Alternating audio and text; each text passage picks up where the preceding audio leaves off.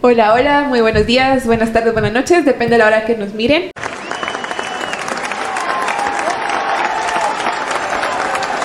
Eh, para los que aún no me conocen, mi nombre es Jimena Martínez y hoy estoy muy feliz de poder estar en un nuevo podcast compartiendo pues con los que están acá y obviamente también con ustedes.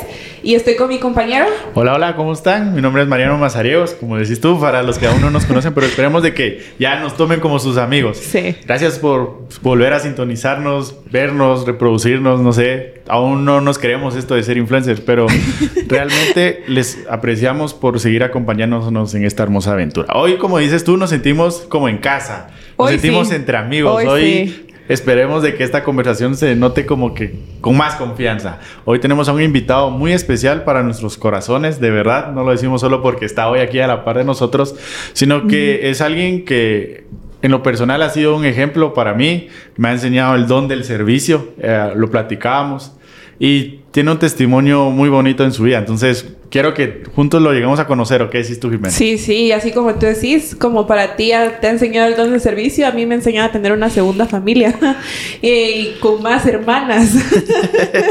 Porque para los que no saben, soy hija única, entonces ajá, me, me dio tres hermanas más. entonces, si se podría presentar. Hola, hola. Buenos días, buenas tardes, buenas noches. Como escucho que saludan por acá, mi nombre es Javier Miranda y vivo en el Petén. Bueno, parte en el Petén y parte acá en la capital también. Dependiendo de dónde lo llame el señor, porque le pregunto a Nat, ¿y dónde está tu papá el miércoles? En Petén. Y cuando miramos el sábado a las siete y media ya está abriendo la iglesia. Sí, le digo un día a mi esposa, bueno, pues si en el negocio que hoy tenemos no me va bien, pues ya creo que me dan de trabajo en cualquier empresa que preste servicios de bus porque manejamos de 7 a 8 horas cada vez que viajamos a Petén.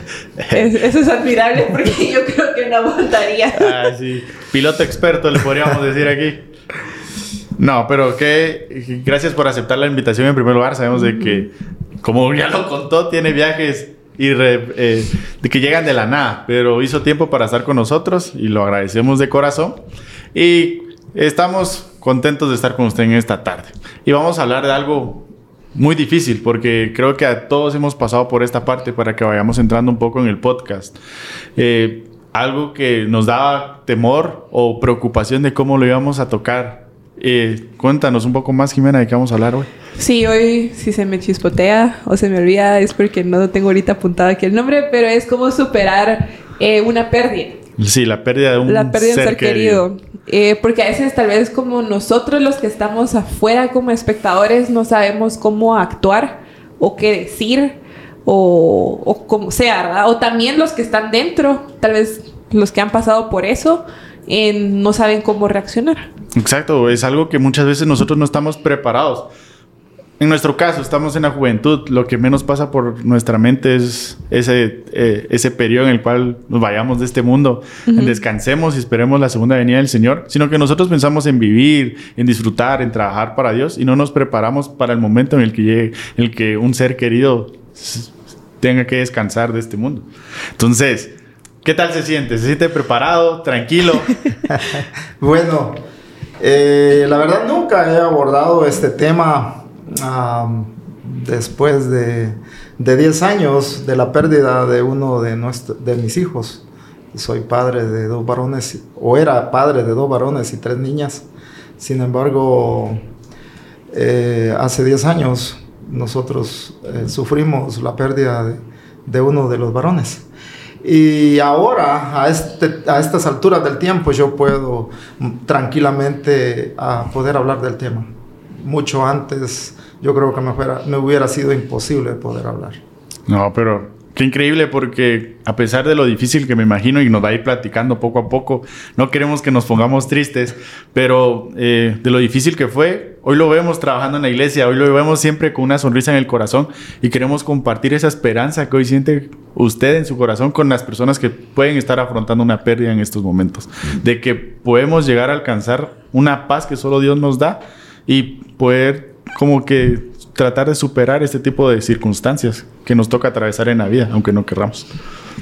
No, claro, eh, a mí la pérdida de, de mi hijo me enseñó mucho, mucho, mucho de lo que ustedes tal vez difícilmente puedan imaginar. Eh, trabajábamos seis días 24 horas con mi esposa, dirán ustedes y cómo dormían.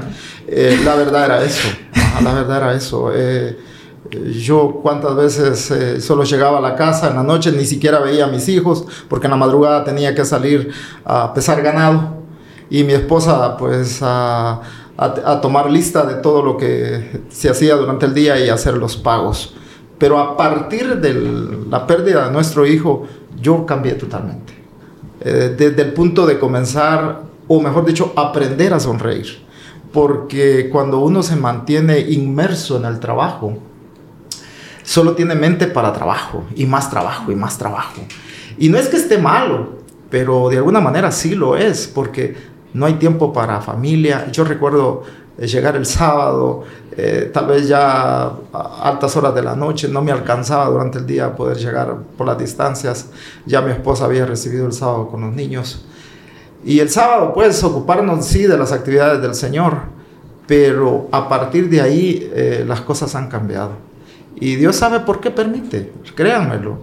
Eh, además de eso, uno nunca es dueño de la vida y, y muchas veces no entiende ese proceso que todos en algún momento vamos a pasar.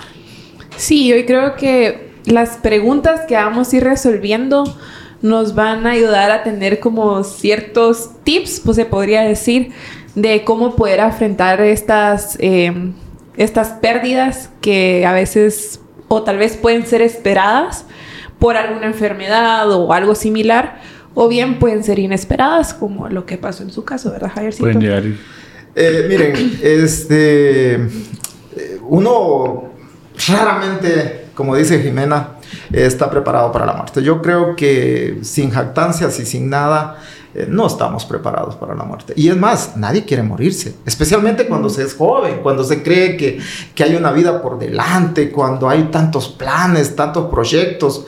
Eh, recuerdo muy bien, mi hijo era, cursaba el último año eh, su tercer día de práctica ya para graduarse. Mi hija mayor iba a cumplir 15 años y mi hijo muere justamente el 20 de agosto y mi hija cumplía años el 26 de agosto. Un dilema muy, pero muy grande, porque la fiesta estaba montada para celebrar los 15 años de mi hija. El galán iba a ser mi hijo. Y de pronto todo se nos cayó. Pero en el momento en que sentía la nube oscura sobre mí, eh, yo me recordé que a los que a Dios aman todas las cosas les ayudan para bien. Pero ¿cómo es que me va a ayudar a bien que un hijo muera? Pero el creador y el dador de la vida es el único que tiene el control de nuestras vidas. Y, ¿saben? me tocó que darle paso verdaderamente a lo que Dios es para uno. Y Dios es agradecimiento, Dios es gratitud, Dios es consuelo, Dios es amor. Y algunos me tildaron de loco, ¿cómo era posible que yo iba a celebrar y no tenía apenas más que cuatro o cinco días de haber enterrado a mi hijo y ahora celebrando? Eh, pero nunca olvidemos que a Dios hay que agradecerlo en todo, aunque a nosotros nos parezca que lo que estamos viviendo no es lo mejor.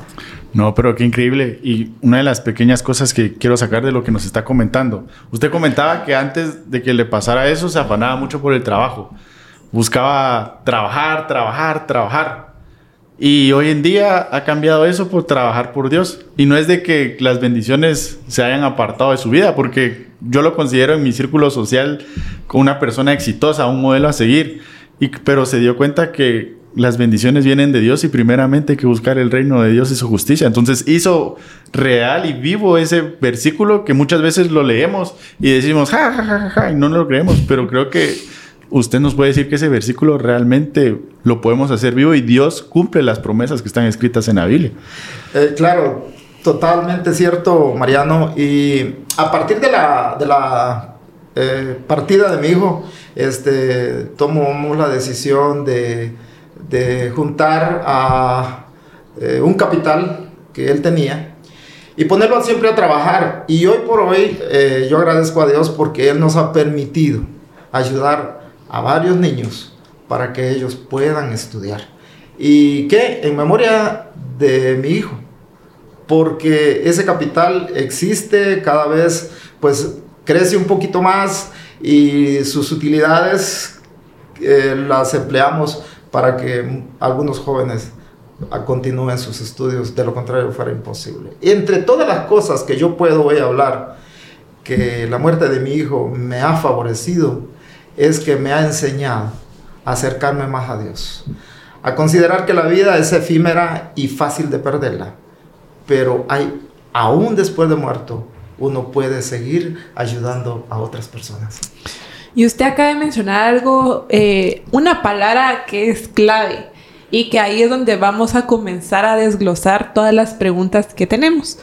Eh, y como diríamos a la buen chapina, lo que nos truje Chencho. Entonces, ¿por qué para usted es importante acercarnos a Dios en momentos tan difíciles? Porque no sé qué hubiera sido de usted y de su familia si no hubieran estado cerca de Dios en ese momento. Bueno, este, créanme que que si uno no está tomado de la mano del Señor, no solo la muerte, no solo la pérdida de un ser querido lo puede hacer eh, a uno tambalear. Habrán otros sin fin de problemas que lo hacen a uno, eh, pues, ver las cosas aún mucho más difícil. Pero cuando uno, por ejemplo, lee este, que en la palabra del Señor encuentra grandes promesas, por ejemplo, en Jeremías 29:11 dice, porque yo sé los pensamientos que tengo acerca de vosotros, dice Jehová, pensamientos de paz y no de mal, para daros el fin que esperáis. Eh, miren jóvenes, cuando un hijo o los hijos pierden a sus padres, la sociedad los llama huérfanos.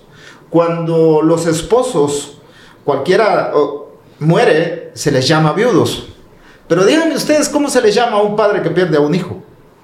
Creo que es no hay no creo que tengan nombre. Un artículo para mencionarlos, pero también porque siento que no es como natural socialmente que exista esa parte, o sea, no uno crece y sabe que sus papás están grandes y que en algún momento van a descansar. Eso es lo natural, que el hijo afronte esa pérdida, pero que el padre afronte la pérdida de un hijo y más como usted nos lo estaba comentando, que tenía la vida por delante, está difícil. Eso es, eso es precisamente lo que pasa. Y, a mí en lo personal eh, me tomó por demasiada sorpresa. Así aproximadamente 15 minutos nos habíamos separado. Y él andaba sin camisa, recuerdo. Y entonces este, me dice, viejo, ¿vas a regresar pronto? Sí, sí, espero verte acá. Sí, sí, sí, me dijo, yo aquí estaré. 20 minutos más tarde me dan la, la noticia que había tenido un accidente y que había muerto. Entonces, estamos preparados nosotros y si no lo estamos, ¿de dónde vamos a tomar fuerzas? En ese instante dramático de la vida. No hay palabras, créanmelo, no hay palabras para poder describir o como para poder ayudar. Si algún padre o alguna madre eh, me va a escuchar y ha pasado por esta situación, me entenderá. Pero quiero recordarle que los pensamientos que el Señor tiene acerca de nosotros siempre serán los mejores, aunque nosotros no lo creamos. ¿Y usted cree que sin Dios hubiera podido superar esa pérdida y, hubiéramos podido conocer al Javier, al hermano Javier que hoy conocemos? No, difícilmente no. No tenía tiempo, la verdad, la verdad. Es más, yo creo que ni siquiera vivir acá. Eran otros planes los que nosotros teníamos. Eh, pensábamos y hablábamos con mi esposa de comprar algún terreno quizás y vivir en Cobán para, bueno, de alguna manera no viajar hasta acá. Pero Dios quiso que las, las, cosas fueran diferentes. No tendría hermanas postizas. no lo hubiéramos conocido. Nos hubiéramos perdido de los almuerzos. Porque para los que no saben, para que no sé, como que romper esta tensión. Sí. hermano Javier nos invita a su casa todos los sábados y nosotros felices. y para los que no saben, eh, soy hija, soy hija, soy amiga de sus hijas desde hace ocho años y que más que amigas son hermanas para mí, la verdad. No, yo la verdad que les aprecio mucho, jóvenes, y les admiro. Eh, la juventud eh, es la etapa, yo no diría tal vez la más bella de la vida, sino la etapa en la que uno debe de forjar su futuro. ¿Por qué? Porque si en, el, en la juventud no se hicieron bien las cosas, no espere que más adelante le irá. Es una etapa muy crucial porque si nosotros desaprovechamos nuestra juventud para reconstruir nuestra vida, nos va a costar 10 veces más. Por algo mi mamá siempre me dice, mija, hace tu plan de vida. Y siempre me, me, me, lo echa como un poco en cara, así como, perdón, mami. de que es como, ah, sí, yo hice mi plan de vida a los 15 años. Y de mi plan de vida... ya vamos tarde. Ajá, o sea, ya voy tarde. Y entonces me dice, para, para el plan de vida que hice hace eh, a los 15 años, yo ya casi que cumplí todo, me dice. Y entonces tú, mija, ya tenés tu plan de vida hecho. Y es como, bueno, mejor no digo nada, ¿verdad? Ay, qué alegre. Eh, me encontré un día con una señora mientras andaba en la bicicleta y me dice, oígame, después de los 50 años usted tendrá los años que usted quiera, porque hay jóvenes que se sienten viejos y viejos que se sienten jóvenes. Y la verdad es que eh, cuán hermoso es poder uno ejercitar su cuerpo y realizar muchas actividades que no dependen de la edad que uno tenga todavía para poder llevarlas a cabo. También hay que cuidar el cuerpo porque yo me siento joven, pero mi cuerpo no. hay muchas actividades que yo quisiera estar haciendo y ya no se puede. Sí, sí, mis papás me, me dicen, sos una viejita precoz con todos los achaques que tengo a ese.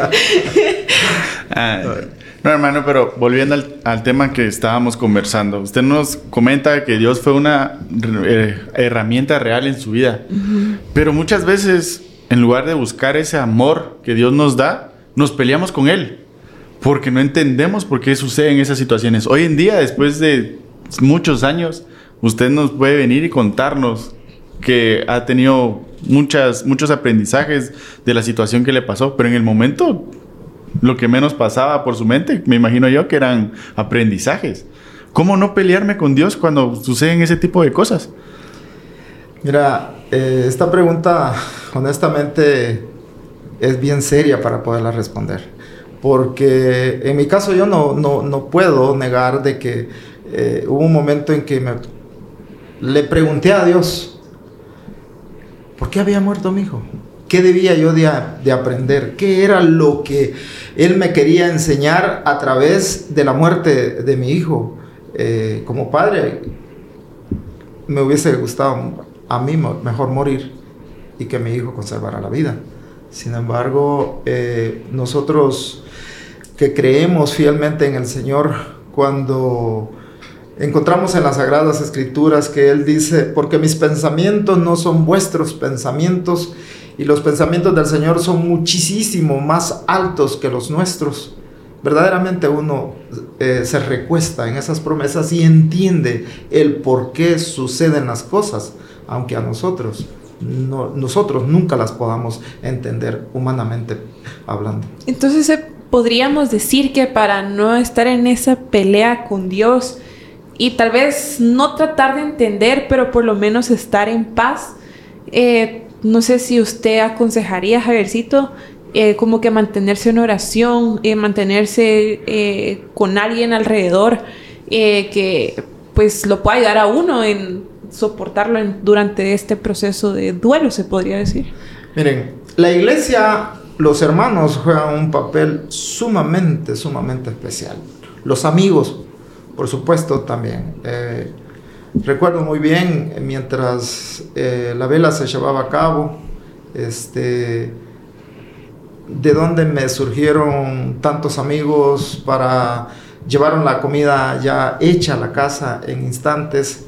Eh, mi hijo muere alrededor de las 5 de la tarde, era imposible que me lo entregaran esa noche. Para antes de las 9 de la noche yo ya lo tenía en la casa. Y solamente eso se logra a través de la voluntad de Dios, en primer lugar. Y en segundo lugar, eh, los buenos amigos, los buenos hermanos. Créanme, cuando uno eh, se congrega, uno va a encontrar una familia extensa, una familia que en los momentos cuando verdaderamente uno necesita, ahí están con uno hombro a hombro, para que su dolor no sea eh, quitado, pero cuando menos la carga sea menos. Exacto, y creo que una de las cosas que viene a mi memoria ahorita que usted nos comentaba esto, eh, yo tengo una tía, abuela, que es como una segunda abuela para mí. Eh, yo le menciono mucho a mi tía, a, a, Jimena, que es mi tía Chavita. Ella perdió a su hija igual en un accidente. Y sé que se levantaba por las mañanas a preguntarle a Dios por qué había perdido a su hija. Y nos llegaba a la conclusión de que no nos debemos de sentir mal porque estamos superando un duelo, sino que está, hasta cierto punto está bien sentirse mal. Pero lo que deberíamos de hacer no es tratar de entender en ese momento por qué suceden las cosas, sino que simplemente dejarle nuestra vida a Dios y que Él se encargue de ir sanando nuestro corazón de la manera lo posible y que con el tiempo Él nos vaya enseñando qué es lo que quiere para nuestra vida. Porque si nos afanábamos, nos decía ella, por entender en ese momento por qué suceden las cosas, no voy a encontrar respuestas. Lo único que voy a encontrar es confrontación con Dios, porque ella contaba que el sentimiento que ella sentía era un dolor sumamente grande. Entonces, buscar respuestas en ese momento iba a ser difícil que Dios se las mostrara. La pérdida de un ser querido le quita el hambre, le quita el sueño le quita a uno realmente hasta muchas veces la gana de vivir. Y eso es cuando uno queda eh, con una inconformidad con el Señor.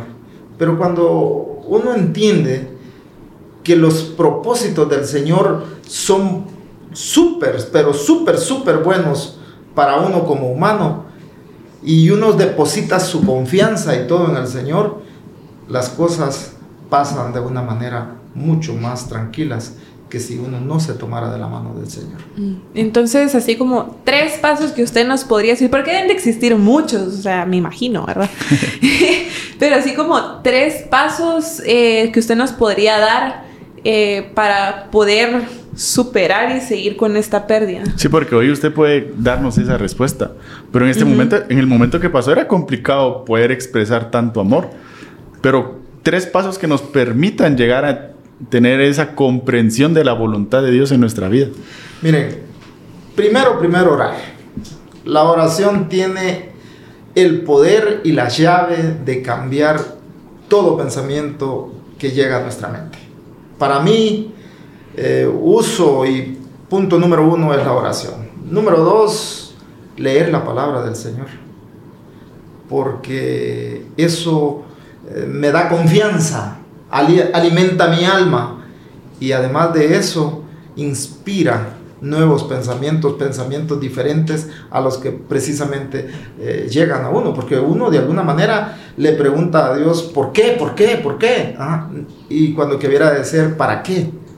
Las cosas cambian, ¿no? pero, pero, y número tres, considero yo que como doliente nunca debe de considerar uno que uno es el, el de este momento, ¿no? La persona más sufrida, no siempre hay que recordar que hay personas que la están pasando mucho más mal que, que mí. Y no es que me sirva como, como, como un premio de consuelo. No, no, no. Sino que me ayude a alimentarme de, pensamientos positivos.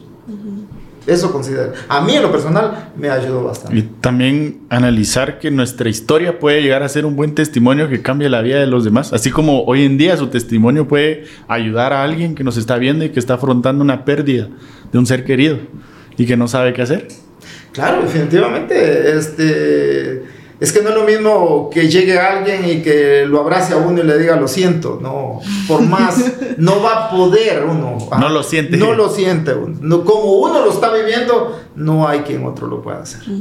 Y hermano Javier, existen lugares a los cuales yo debería acercarme y le pregunto esto, porque muchas personas al afrontar una pérdida se van a los vicios y empiezan a tomar y empiezan a hacer cosas porque no saben cómo superar ese dolor y no saben o no en ese momento no llegan a comprender que la paz que necesitan solo se las puede dar Dios. Entonces hay lugares o personas a las cuales yo debo acercarme en esos momentos. Sí, definitivamente, eh, como hablábamos hace un ratito, la iglesia ¿Por qué la iglesia? Bueno, pero si es un edificio de cuatro paredes y un techo. Sí. La iglesia está donde estamos nosotros, dicen los que no quieren ir a la iglesia. claro, definitivamente. Y eh, bueno, y la iglesia, la iglesia soy yo. Sí, no deja de tener sentido, razón. Pero el congraciarse con otra persona, el encontrarse, eh, lo hacen a uno olvidar esos momentitos, no para siempre, ¿eh? pero por lo menos ese instante en que uno está dentro de la iglesia, ese momento, quizás a ver correr a un niño que comienza, está aprendiendo a dar sus primeros pasos, y, cosas tan sencillas que solamente uno las puede encontrar saliendo de su casa, de su confort y visitando otros lugares que obviamente le van a servir mucho. El campo, por ejemplo, cuando uno ve la majestuosidad de los árboles, aquellos árboles enormes, tanto de altura como de ancho. y dice uno, wow. Porque aquí en la ciudad uno solo mira edificios altos y anchos. ¿Cuántos años podrá tener este árbol, por ejemplo? O contemplar una simple mariposa, una flor que no la ve uno constantemente. Cosas como estas vuelvo a repetirles, salir del encierro de mi casa, donde quizás yo compartí mucho tiempo con mi ser amado. Eso, eso, lugares que sin lugar a dudas eh, lo van a ayudar a, mucho a uno. Y perdón, y lástima que no me preguntan qué lugares no debiera uno de visitar. ¿Y qué lugares no deberíamos de visitar? Este no se preocupe, aquí van surgiendo las dudas, esa era la siguiente pregunta. Okay. Ahora, nos tiene que decir. ¿Qué lugares? No, este... De los lugares que le gusta frecuentar a Michael. bueno, los lugares que a mí no me gusta frecuentar después de la muerte de mi hijo es el cementerio. Mm. Eh, ¿Por qué razón? Porque si voy al cementerio, ¿en quién tengo que pensar? En, él. En él. Ajá. Entonces, este, yo prefiero mejor uh, mantenerme a distancia porque porque volver a recordar todo el episodio. Fíjense que, no, no les exagero, pero yo lo que viví con él me tocó que contarlo, eh, no tengo ni idea cuántos, pero fueron varios, varios cientos de veces que conté la misma historia. ¿Por qué razón? Porque tengo, ustedes saben, tengo varios amigos. La familia es grande. El teléfono o la visita, tal punto que llegué un día y le dije a mi esposa, mira, no estoy para nadie. Ni con el teléfono, ni con presencia. Quiero un espacio solo. Y eso me estaba matando. Eso me estaba matando. Hasta que eh, un día llegó un amigo y dijo, no, yo sé que vos estás aquí y a mí me vas a tener que ver. Así. y me vas a tener que ese escuchar. Ese era buen amigo. No, ese era buen amigo. Ajá. Y, y él me ayudó mucho, ¿eh? Ajá. Él me ayudó mucho. Porque si uno se deprime, si uno se encierra, las cosas se van a complicar mucho más. Y en esa depresión, en ese encierro, ¿será que algún vicio le hubiera ayudado a superar la pérdida? Para nada, para nada. Eh, los vicios todos son momentáneos y entonces sí el dolor persiste. Y aunque muchos eh, buscan el vicio como la fuente de salida o la, la puerta de la salida, eh, no es lo correcto, no es lo cierto. Si eso fuera así, yo creo que en vez de sentirme triste, eh, yo me encontrara la felicidad, pero eso no. Tal vez lo hubiera ayudado en el momento, porque tal vez en el momento lo hubiera ayudado a despistarse de lo que estaba sucediendo, pero ya a futuro, a plazo largo, ya no. El dolor aún más grande. Entonces, para todas esas personas que están afrontando una pérdida y por su mente pasa, ¿y qué pasa si con unas cervezas lo olvido? No les va a ayudar de nada. No, para nada. No, yo no, en lo personal, a nadie le aconsejo ninguna clase de droga. Fuera tomada, inyectada, lamida, olida, lo que sea. No, no, no tiene un fundamento ni bíblico ni real. ¿ah? para aliviar uno las penas. Bueno, entonces si han llegado hasta este punto, eh, comenten los tres tips que dio eh, para superar una pérdida. ¿Qué lugares sí debemos visitar? Qué amistades sí debemos tener em, y los lugares a los cuales no debemos de ir cuando estamos en esta depresión. Sí, y ahora hay algo muy especial y es cuando yo estaba redactando las preguntas, yo quería que usted nos compartiera esta parte. ¿Cómo el estado de los muertos, la, la, forma en la que la iglesia adventista, por medio de la Biblia, nos explica el estado de los muertos, nos ayuda a tener esperanza en estos momentos? Porque le voy a poner este ejemplo. El, eh, tengo familiares que no son adventistas. Familia, no de mi núcleo cercano, pero hay familiares que no son adventistas. Y hace poco tiempo perdieron al abuelo, porque era su abuelo. Pasamos Navidad con ellos y ellos oraban porque el abuelo los estaba cuidando en ese momento. Ellos a donde salen piden que el abuelo los cuide en su recorrido, o sea, nunca lo dejan ir. Y, me puse a analizar en, en mi caso cuando eh, no las gracias a Dios aún no he perdido seres muy cercanos, pero lo más cercano que he perdido es esta tía que les comentaba y a mis bisabuelos.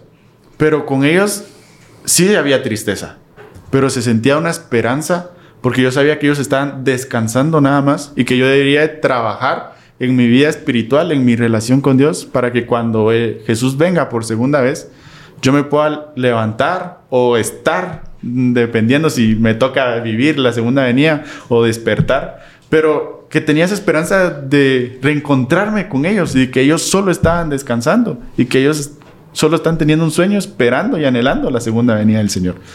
Me llama mucho la atención cómo la Biblia describe esta pregunta que realmente eh, que, ustedes me hacen en el libro de Eclesiastés. Dice, porque los que viven saben que han de morir eh, pero los muertos nada, nada, nada saben, ni tienen más paga, porque su memoria está puesta en el olvido. ¿La memoria de quién? De los muertos. Obviamente, a uno como vivo, el muerto familiar, el, pariente cercano, no se le va a borrar. ¿ah? Aún transcurran 20, 30 años, yo no sé cuánto, pero no se le va a olvidar, no se le va a olvidar. Sin embargo, la persona muerta, eh, yo sé que si yo voy al sepulcro donde yo puse a mi hijo, sus huesos ahí están. Tuve eh, el privilegio, después de 19 años de muerto mi padre, de verlo otra vez. Wow, van a decir usted, ¿y cómo lo vio si ya tenía 19 años de muerto? Sí, nos tocó que desenterrarlo porque mamá quería que lo trasladáramos a otro lugar. Entonces, Vio sus huesos nada vi los huesos de mi padre, la ropa, ajá, el cabello sí un poco largo. Y nada más. Y nada más. La caja estaba totalmente deshecha. Y bueno, dije yo, eh, y ustedes me preguntan si me dio nostalgia ver los huesos de mi padre, obviamente que me dio. ¿Pero qué razón? Pero ahí está la evidencia de que está la osamenta de mi padre, más su memoria no tiene rastro porque ha vuelto al dador de la vida. Del polvo él descansa, él duerme mientras el Señor venga por segunda vez. Del polvo venimos y el, ahí al polvo regresaremos. Y también esa forma, la forma correcta, porque yo estoy convencido que es la forma correcta de, de analizar el estado de los muertos. Siento que nos ayuda a superar de una forma más fácil la pérdida, porque sabemos de que Él solo está durmiendo. Y no es ese deseo de que Él me está acompañando, Él me está cuidando, voy a orar porque Él está aquí con Nunca lo dejamos ir. O que me va a venir a jalar las chamarras o los pies en la noche. O saben cuál es lo peor? Muchas personas creen que deambulan para un lado hacia otro. Eso es aún peor. Qué intranquilidad. Qué intranquilidad. O dónde me lo voy a encontrar. O dónde estará el día de hoy. No, pues no. En donde se colocó el día de su muerte, ahí va a estar mientras el Señor no regrese. hasta en esa forma nos da tranquilidad Dios. Ni lo analizamos, porque yo no lo había analizado hasta en este momento que estamos conversando. Sí, hasta en eso. Y eso que hasta los medios, eh, las películas, las series y todo, pues nos meten toda esa información errónea, la verdad. La hacen bien los congresos.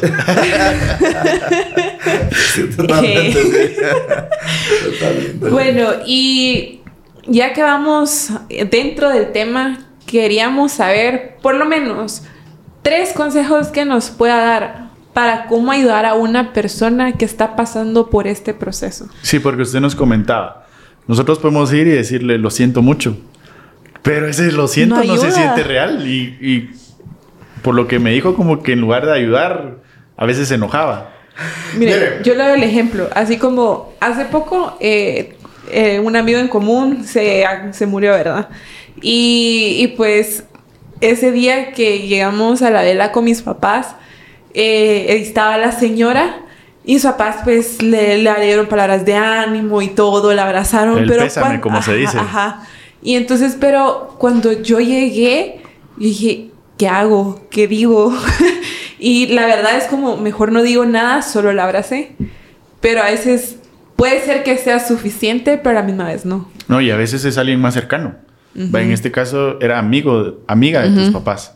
Pero cuando es amigo mío, nos va a tocar en algún momento cómo ayudar. Y que yo tenga que ser el amigo que lo llegó a sacar de la depresión. Sí. Que lo ayudó con su depresión. ¿Cómo lo debería de hacer? Miren, ah, quiero eh, comenzar eh, eh, respondiendo la pregunta eh, con algo antes.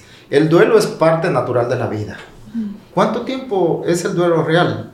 Eso es bien distinto para una y otra persona. Eh, algunos dicen 40 días, otros dicen un año, eh, pero eso no tiene un, un- tiempo especial. Si ustedes me permiten, les voy a contar una historia que me sucedió cuando mi hijo murió.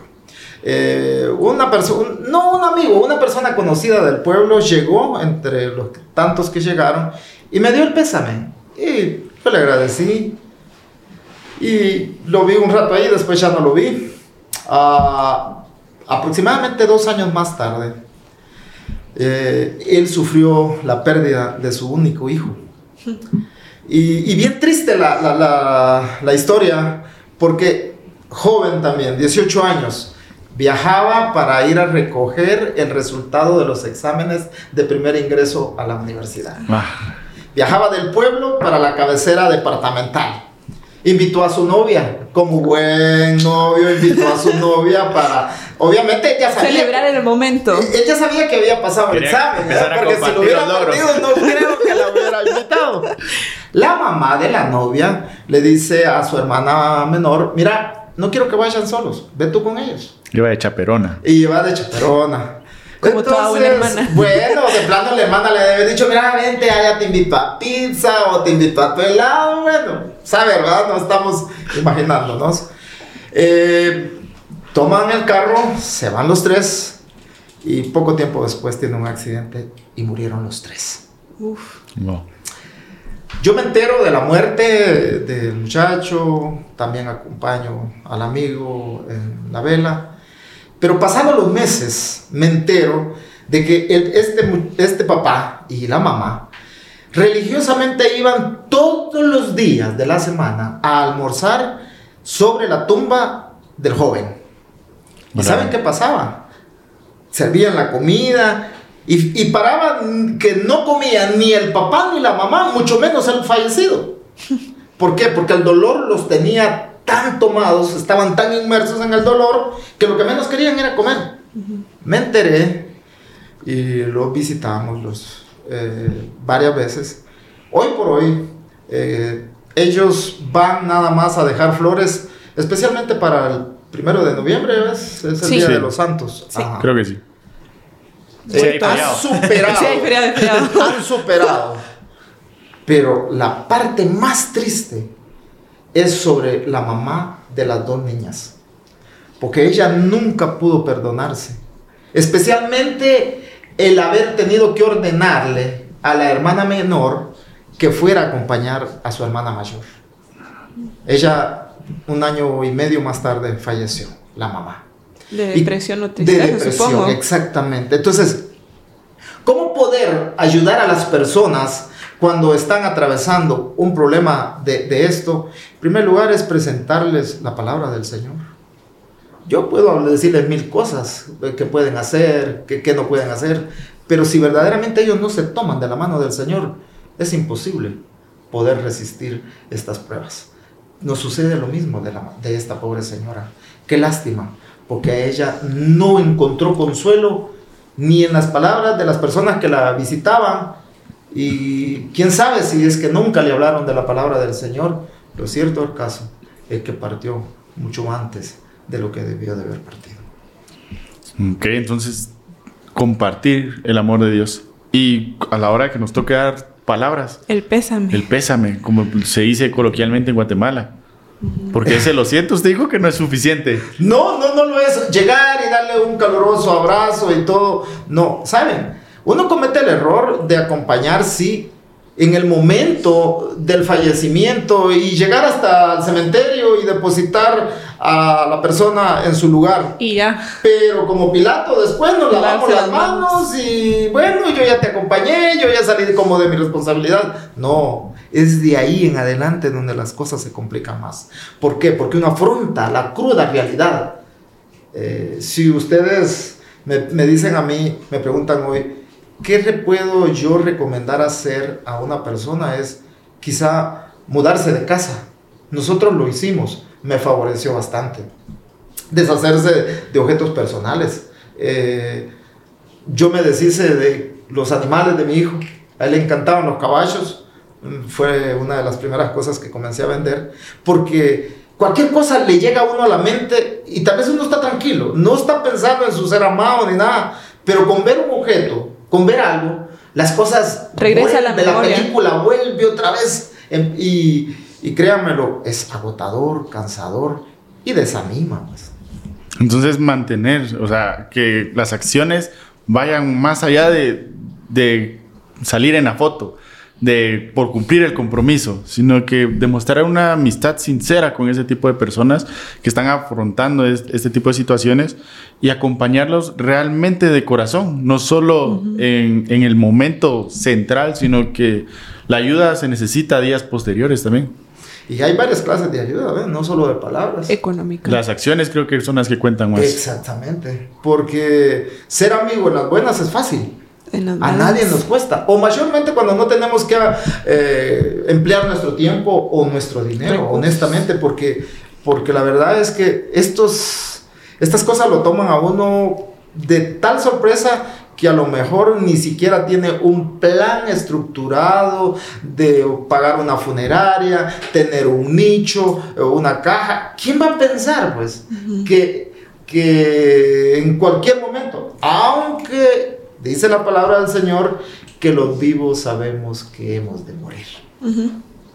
Pues, pues entonces, así como tú decís, eh, darle seguimiento a la gente, a nuestros amigos, eh, más si son cercanos, queridos, porque lo difícil es después, lo, lo peor se podría decir. Exacto, y no sabemos con qué pequeñas acciones realmente podemos ayudar a alguien y poder ser ese ángel que Dios envió, porque así los llamamos comúnmente. Parece que fueron ángeles los que fueron mandados.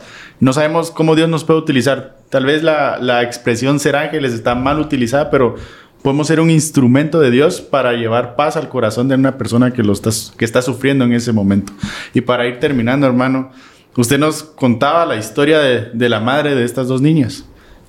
¿Qué palabras les puede decir a este tipo de personas que están afrontando la pérdida de, un ser querido?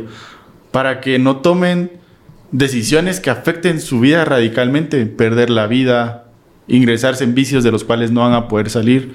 ¿Qué palabras puede darle para a ellos? Porque nosotros podemos decir muchas cosas, pero no nos ha tocado vivir la pérdida de un ser querido cercano. Romanos 8:28 es uno de mis versículos favoritos y dice, porque a los que a Dios temen, todas las cosas les ayudan para bien. Esto es, a los que conforme a su propósito son llamados. Pero ¿cómo me va a ayudar para bien la pérdida de un ser amado? Hace aproximadamente cuatro meses perdimos a un sobrino. Y mientras nosotros preparábamos unas pequeñas bolsas con agua, porque estaba haciendo bastante calor ese día, una botellita de agua, una manzana, una galleta, por ahí, un joven conocido se me acerca, al cual yo tenía ya varios días de no ver, y le, le ayudo, comenzando a hacer el- eso estábamos nosotros, cuando él gustosamente se presta mi ayuda enormemente, todo, y nos dirigimos para el cementerio. Pero nos fuimos de a pie, yo me fui de a pie, él iba en su moto. Y el cementerio, para llegar hasta donde íbamos a depositar a mi sobrino, había que hacer varias curvas ahí en el cementerio. Y yo iba caminando recto mientras él iba en su moto. Y cada vez que lo alcanzaba, nos decíamos adiós.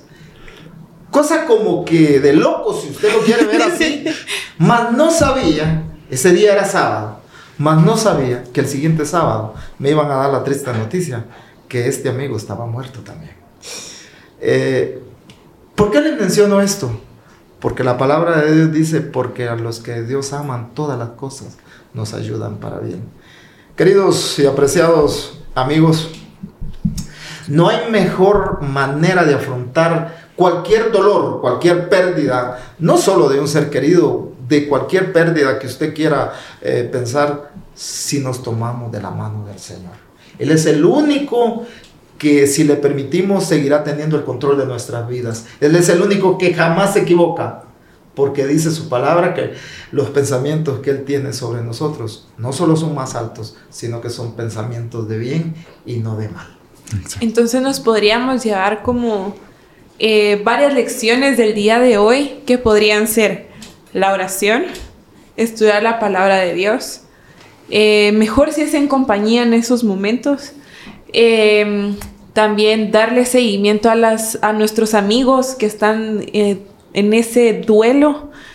Y si se me pasa alguno, si se me recuerda, creo que me hizo falta uno. Escuchar y, y no negarle la oportunidad de, de escuchar y de atender a los amigos, porque ellos siempre van a tener un consejo para, para uno, porque la mente se confunde, llega casi como que uno, ahí sí como decimos nosotros en buen chapín, este, fundir, ¿verdad? Y, y, entonces cuando nosotros compartimos, cuando nos abrimos, desahogamos nuestro corazón, nuestra mente y saldremos adelante. Exacto, gracias por su tiempo. Gracias por uh, compartirnos su testimonio. Nos, no sé qué tan fácil fue, pero le agradecemos porque esa confianza la valoramos. Uh -huh. Los que estamos aquí y todo el equipo de producción que está atrás de usted. Eh, también me gustaría terminar con este pensamiento que, que, yo siempre bromeo con Jimena y le digo, porque me dice hay, hay que tener cuidado, cosas así. Yo le digo, ¿para qué? Si yo he peleado la buena batalla como Pablo.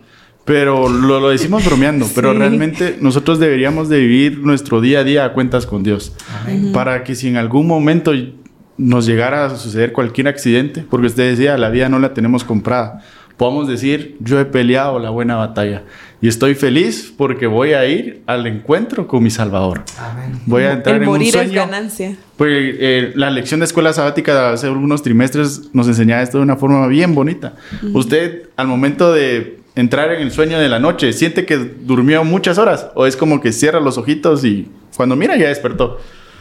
No, no siente que fueron ocho horas, seis horas, cinco horas los que dormimos poco, sino que es como cerrar los ojos y al instante, un tiempecito después, abrir los ojos. y, y nos mencionaba la escuela sabática de que así es como van a sentir todos los muertos que murieron en Cristo, como un pequeño sueño. Y cuando abran los ojos van a ver a nuestro Salvador descendiendo de las nubes. Entonces, que tengamos ese pensamiento en la mente y en el corazón no sé. Yo quiero eh, dejarle en la mente a todos los que tendrán la oportunidad de vernos el versículo que encontramos en Apocalipsis 20:12. Un versículo que después de la muerte de mi hijo yo le encontré sentido. Y vaya si no fue escrito para mí también. Y dice, y vi a los muertos grandes y pequeños delante, de, en pie delante de mi Dios. Yo espero ver a mi hijo Amén. Amén. En pie en aquel gran día. Amén. Y esperemos tener una vida, construir nuestra relación con Dios para estar juntos con Él. Amén. Eh, y pues, pues sería bueno una invitación que todos los que si alguno que nos está viendo, escuchando, está pasando por un momento de duelo, eh, pues no dude si tiene la suficiente confianza en escribirnos, eh, pues aquí estamos nosotros. Si no tiene alguien de confianza en el cual se pueda refugiar, eh, no los vamos a juzgar, estamos para escucharlos. Y de igual manera, eh, pues si los podemos contactar con alguien especializado, tal vez como un pastor o alguien similar, pues no duden también que lo vamos a hacer. Sí, tenemos la voluntad de escuchar a cualquier tipo de persona y compartir del amor de Dios, Amén. como usted nos vino a compartir en esta tarde. Amén. Gracias por su tiempo nuevamente, nos la pasamos increíble. No sé cómo te la pasaste tú. Yo me la pasé muy bien. Gracias, Javiercito, por haber aceptado esta invitación. No, a ustedes también, mil gracias y espero verles en una próxima. Esperamos que les haya servido y esperamos vernos en el próximo capítulo. Y si no es así, nos veremos en la Canaán Celestial.